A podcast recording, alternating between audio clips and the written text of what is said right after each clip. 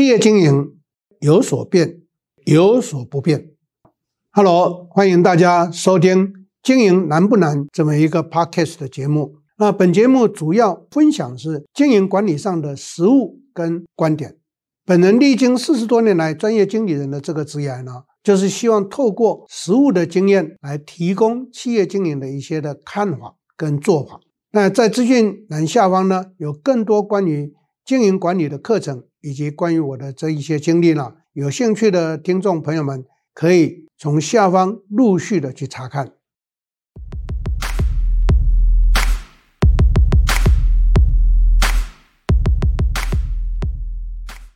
大家好，我是 Richard 曾宗贤，又到了我们 Podcast 的线上。分享的时间，今天跟各位谈的这个话题，在座各位有上西优班的朋友们，应该多多少少都在前头听过我断断续续的谈到这些的名词，那就是提醒大家，经过这一次疫情，把全球化产销分工的国际贸易的经营模式彻彻底底的打消掉，这个就是有名的叫做去全球化时代的开始。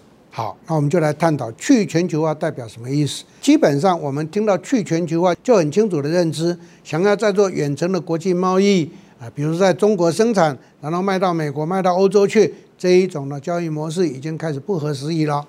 在座各位一定要理解哦，疫情会让很多国家锁国封城，因此呢，锁国封城之后，就会造成很多的劳动市场劳动力就停摆，很多的制造业就停摆。这就造成在先前跟大家分享的内容里有谈到的，为什么现在全球物价会上涨？不管原物料价格跟成品价格全部都飙涨上去，那是因为供给面减少。第二个，物流面断掉，所以呢，这个雪上加霜，造成整个的供给跟需求呢产生大严重的失调的现象。好，那在这种情形之下，快速取代的全球化。产销分工那种时代的是什么？就是区域经济的国际贸易形态。区域经济的国际贸易形态讲的就是说，我们把交期缩短，我们把供应时间缩短，然后呢，加速在地化的供货，加速交期能够在一天之内就能够去做到。最重要的是第三项，关税，因为在区域内关税。减免或关税等于零，所以呢，这个情景之下就会造成商品的交换速度会加快，然后及时的可以满足市场需求的人的需求。第二个情况，因为交期快了，运输费用省了，再加上关税又等于零了，所以呢，反映在价格上的就会低，所以末端价格就会开始下降。跟各位报告，这样一来，我们现在面对到的。这一个通货膨胀、物价上涨的困扰，是不是就会有所改善？跟各位报告会，我在课程上都跟大家解析到，这个通货膨胀这一波大概只会跑到明年中而已，明年七月份以后，物价就慢慢又回档回来了。各位猜猜看为什么？因为区域经济稳了嘛，它开始去进行区域内的交易模式，区域内的交易模式就会让消费者的意愿加高。第二个，末端的价格开始会下降，回档下来，可能说那这样子我们就没利润，错，你只要到当地去，你利润反而更大。所以我要呼吁在座所有收听这个节目的朋友们，不要再立足台湾放眼世界，那个时代过去了。现在必须要怎么样就近供货？现在必须要什么在地化？现在必须要什么及时物流供货？这样我们的竞争力就会提升上来。所以呢，在这个过程上头，我们如何让我们在地化、及时供货的优势能够发挥出来？这边提供给各位几个建议：第一个，要弄清楚我们产业的特性；第二个，要弄清楚我们的过去这一个产业的商品都以哪些地区为主。因为地区为主，会从行销学的角度上的 STP 来看，我们公司的定位是什么？我们公司的 TA 是什么？来决定。我到底要做一些什么市场？请各位再把你全球国际贸易的习性拿一边，不要去想它，你才能够蜕变。否则你又会纠结回去。可能说老师，我们公司过去过去做的都是 OEM，OEM 是我不主张的，但是台湾很多企业都在做 OEM，这个时候该怎么办？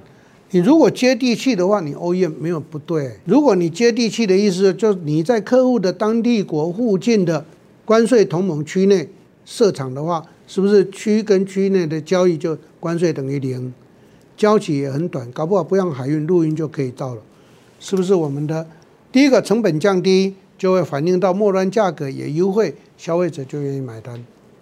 各位朋友们，这就是所谓的区域内的。叫做在地化优势，这个叫做什么？区域内的物流系统的建立，最重要是区域内的产销系统一定要建立好。所以你看，区域经济有这么多的好处，在座各位，我们还可以观望吗？我们还可以慢慢的等吗？这是不行的。在这边也跟各位举一个例子来谈。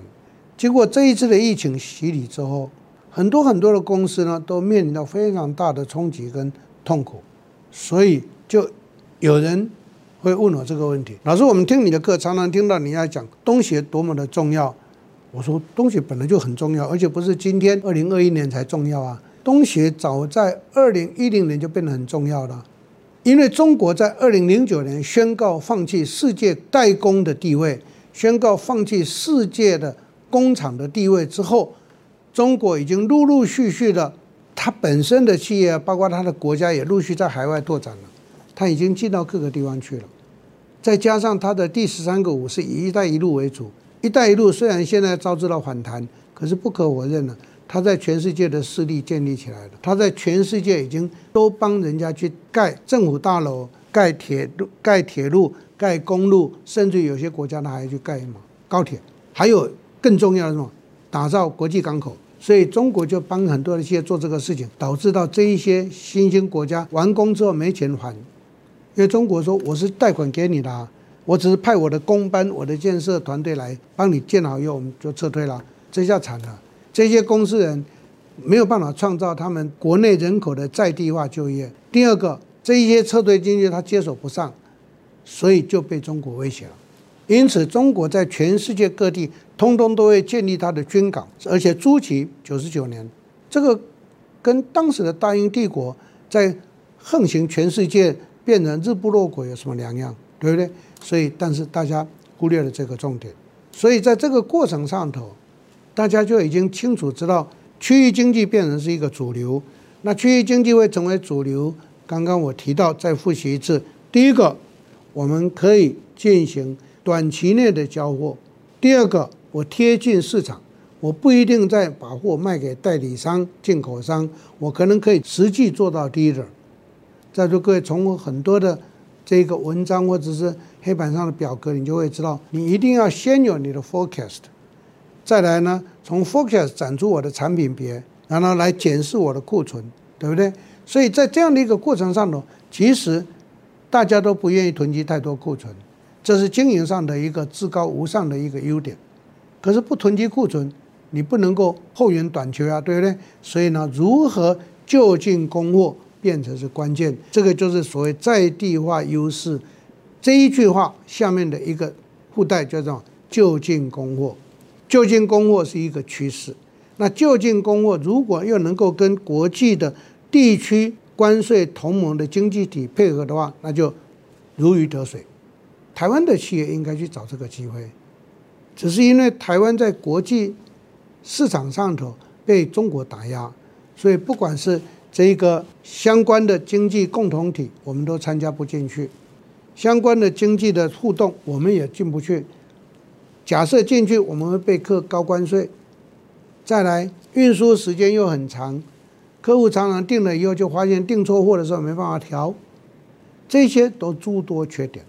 所以，一个企业在面对这个过程上，如何的去克服？那就第一个，你把公司的国际布局移到海外去。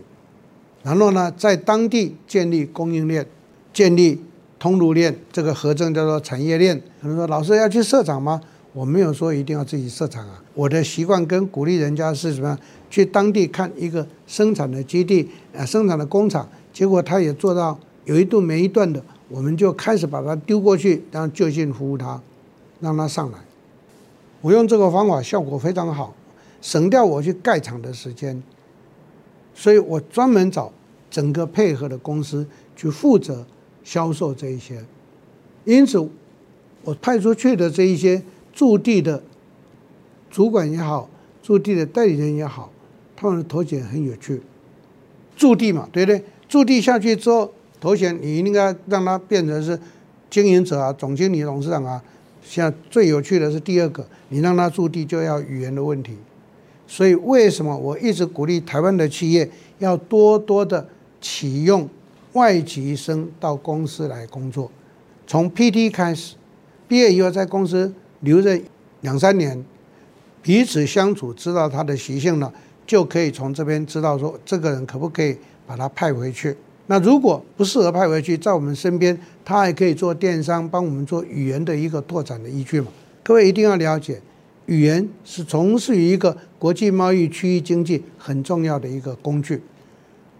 台湾很多很多的上班族忽略了这一段，因此就国际化的程度就比较低。所以利用这个机会，再一次的跟大家提醒，在地化优势不是到当地去设厂或到当地去贴牌而已，而是运用当地的人力。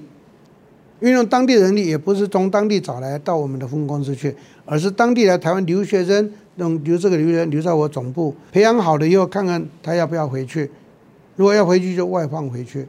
跟我们相处一段时间，我们就知道这个人的可信度如何，这个人的。这个当责度如何？所以经营者一定要去做这件事情。导师要跟各位报告跟强调分享的是，那所谓的市场壁垒，市场壁垒指的是什么？第一个可能是定位上头的差异，第二个可能是区域的差异。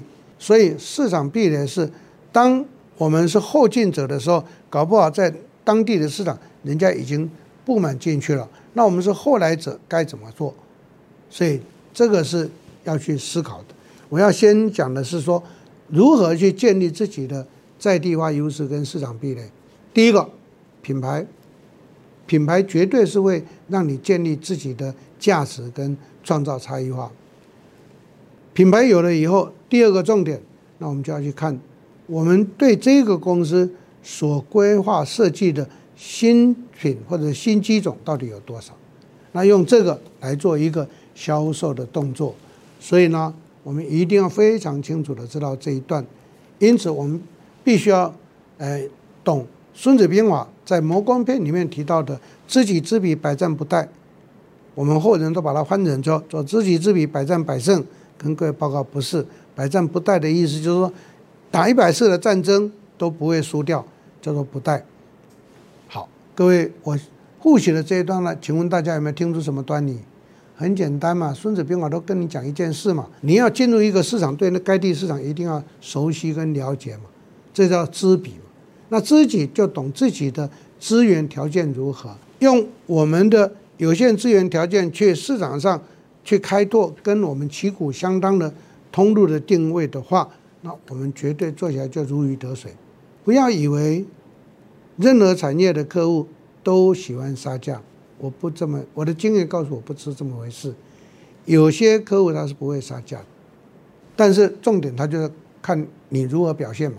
那我们如何去创造我们的，比如说价格或利润的优势，还是回到你有没有就近供货，你的供应链是不是在在地化，你的物流链是不是在地化？再来你的人资、你的人力资源是不是在地化？在地化才就会创造在地化的优势。第二个情况就是，万一我们公司很特别，那没关系，这个叫市场的区隔化，这个叫市场壁垒。什么叫市场壁垒？我这个行业的市场跟别的行业市场是不太一样的，所以我在这个人去专吃这一块市场，跟别人他在吃这个市场是不冲突的，这叫市场壁垒。市场壁垒的第二个结论，在这个市场里头，两个品牌对打，叫做市场壁垒，那是竞争。所以市场壁垒。基本上我的解释是，那市场有市场的封闭性跟特性，你要进入该地市场，一定要入市。这是我在呃训练人或者是在行销课程里头，我都常常听到这个情况，叫做入市。当你入市，就不会产生市场壁垒的问题，就会创造在地化的优势，就会降低竞争者的情况。跟各位报告，卖东西大家都以为便宜才卖得掉，错，贵也可以卖得很好。当然量是没有像平价那么的多，可是各位想一下，评价一支原子笔才卖三五块钱，我好的一支原子笔卖六千块钱，请问在座各位，我六千块钱客户会跟三四十块钱的客户是一样多吗？不会的，我的客户比较少，那这个叫做我的主目标客群是比较窄的，这个叫金字塔的游戏，金字塔顶端的客群本来就少，越往下就越宽广，就代表客群数越多，就像是国家嘛，各位都很清楚的。